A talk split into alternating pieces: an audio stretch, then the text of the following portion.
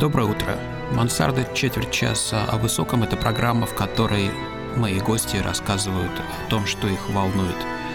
Меня зовут Дмитрий Теткин, и я рад, что вы нас слушаете. У нас в гостях замечательная, я всегда представляю всех гостей, замечательная поэтесса Екатерина Преображенская. Раньше поэты записывали свой голос на восковые валики, позже там на пластинки граммофонные и так далее. Сейчас нам повезло больше. И расскажите немножко про то, что вы слушаете, что вы читаете, что вам интересно в современной поэзии. В современной русской поэзии?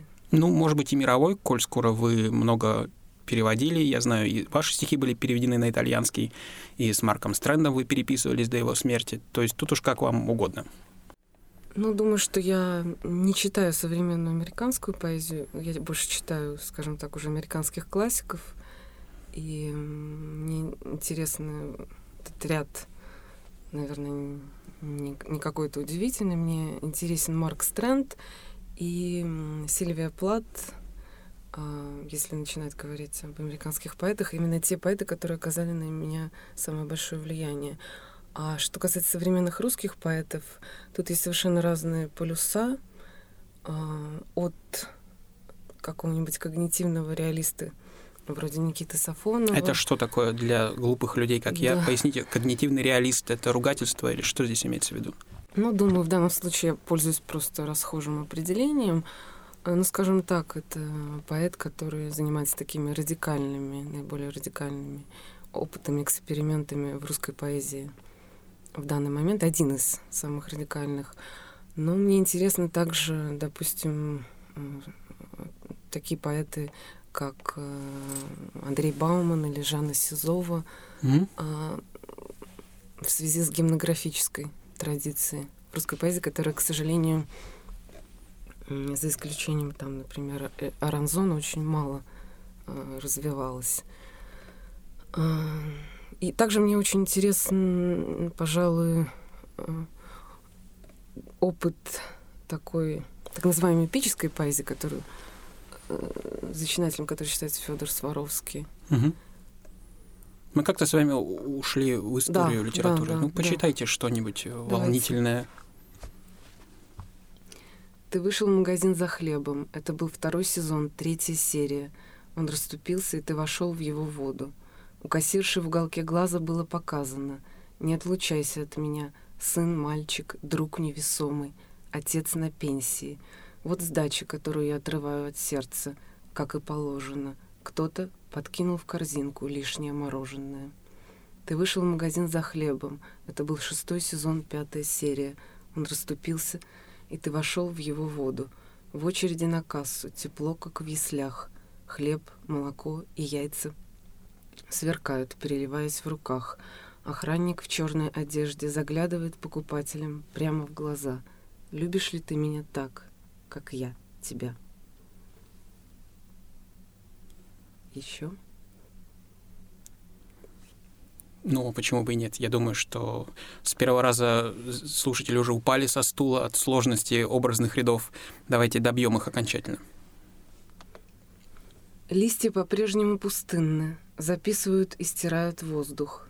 Записывают и стирают. По-прежнему безумны. Прячут внутри куста, как тайну, часть ночи. Но ночь не тайна. Она добыча для того, кто ее догоняет. И охотник — для того, кто убегает. Деревья заняли свои места навсегда и не пускают туда, где стоят. А земля, земля всегда повсюду, всегда на месте, и потому некуда перемещаться. В эти темные неподвижные письма, вечная бессонница черного. Впереди утро, позади футбольное поле, направо мяч, налево забвение. Катя, ну это та поэзия, которую сложно, скажем, проскандировать на митинге, да, на футбольном матче ее не прокричишь. В общем-то, зачем ее писать? Да, и риф маловато. Ну, это-то да. даже на, не на, стоит... На, на, на рэперском... То есть зачем вы занимаетесь, э, при всей наивности такого вопроса, подобной поэзией?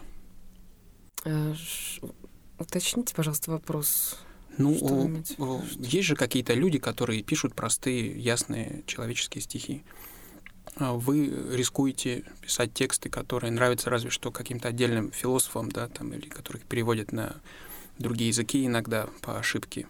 То есть откуда это стремление к усложненности, стремление к достаточно такой темной гераклитовской манере ну, изложения? Мне кажется, совсем не темная манера, и как раз я совсем не герметичный поэт, в отличие там от какого-нибудь Алексея Поровина. А, не знаю, просто это нет, нет специального стремления к сложности, есть просто какой-то контекст, в котором ты живешь, что-то впитываешь, и это происходит естественно. То есть здесь нет такой задачи. А что написано в вашем дипломе? Расскажите немножко про ваше образование. Как вы дошли до такой жизни? Я не думаю, что у вас, как у служителей элит института, написано поэт, да? Там, то есть у вас что в дипломе написано? Слава богу, да, поэт не написано. Напи- написано э, переводчик по-моему, даже не написано... Переводчик на, на непонятный язык. Да, даже не написано, кто я, а написана была просто тема диплома. Это были... Диплом был посвящен э, переводам Марку, Марка Стрэнда. Переводом из Марка Стрэнда. Ну, а кроме поэзии, чем вы еще живете? Что вообще составляет ваш распорядок дня? Сейчас ну, очень популярны вот там 10 э, советов, как жить, да, вот чем заполняет свой день современный поэт и переводчик? Ну, в последнее время стала отходить где-то от поэзии и увлеклась, если так можно сказать, кинематографом. И мне как раз теперь интересно делать какие-то вещи, которых, которые бы объединяли поэзию и кинематограф. Ну и в этом случае мне как раз... Я пока еще не знаю точно, в каком я направлении иду, но я точно знаю, чего бы мне не хотелось. То есть мне не хотелось бы заниматься каким-то таким кино, в котором а, голливудским, условно говоря, представлен какой-то поэт, и фигура поэта легко заменяема. То есть на его месте мог бы быть совершенно любой человек, и также переживать какие-то драмы. А, и с другой стороны, мне не хотелось бы уходить э, в сторону такой видеопоэзии, которая сейчас очень популярна, то есть, когда берется стихи, накладываются там на документальную хронику или а, на какой-то на какие-то визуальные эксперименты близкие а, к дизайну, потому что мне кажется, что это очень что такое поэзия? Тавтологично, да. Что такое поэзия? Для меня? Ну, вероятно. Ну, поэзия для меня, я думаю, что каждый раз, когда я читаю разных поэтов, она что-то другое, но для меня это, наверное, помимо того, что это просто язык, один из языков а, искусства, это для меня важно, наверное, поле такое напряженное и концентрация смыслов. То есть, когда а, я... То есть сама поэтическая форма задает а, небольшое пространство, да, и тесное, задает вот это напряжение, мне кажется. И мне даже хочется его усилить. То есть вот это ну, а вот считается, Такое... что поэты не более как-то нервически живут, горящий взор, бледность, кокаин. Ну, вы, наверное, сейчас апеллируете к какой-то романтической такой традиции. Ну, это, раз, это, разочаруйте меня до конца. Да, Скажите, это давно что уже не актуально. Да, не актуально. Угу, угу. У поэтов давно потух взор, угу. и, скажем так, эмоционировать... Это не модно. Да, то есть ну, как-то... хорошо, может быть, вы прочитаете но, но, но... последнее не очень длинное стихотворение.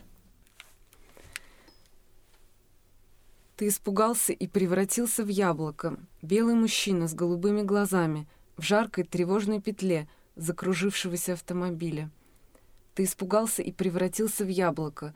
Это нужно было для твоей безопасности, так мы решили, потому что вокруг была такая черная толпа, что в ней исчезали рука и слова.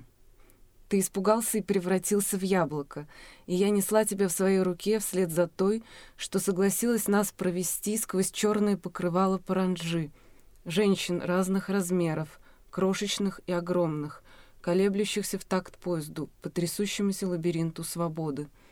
Ты испугался и превратился в яблоко, ненадолго. Так мы решили, для твоей безопасности.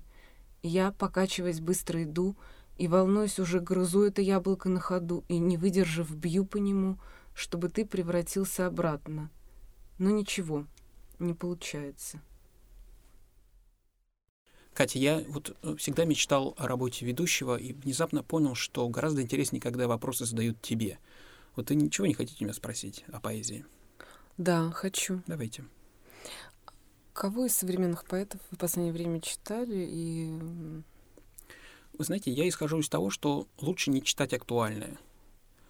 Лучше читать что-то, что покрыто легким пеплом от вулкана прошлого. Я понимаю, когда я говорю современный, я не имею в виду, пожалуй, буквально э, современный просто вашему состоянию, скажем так. И я до сих пор остался в каких-то перепевках Серебряного века и каких-то... Ну, например, какая из последних перепевок какой-то... Вы как-то увлеклись ролью ведущего. Я думаю, что пора заканчивать это демократией. Давайте я вас буду спрашивать. Вот что вы сейчас переводите, Катя? Я сейчас перевожу одну интересную книгу Марка Стрэнда, которая называется «Планета потерявшихся вещей».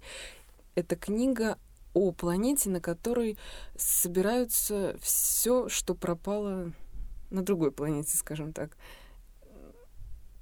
Звуки, люди, все, что пропадает.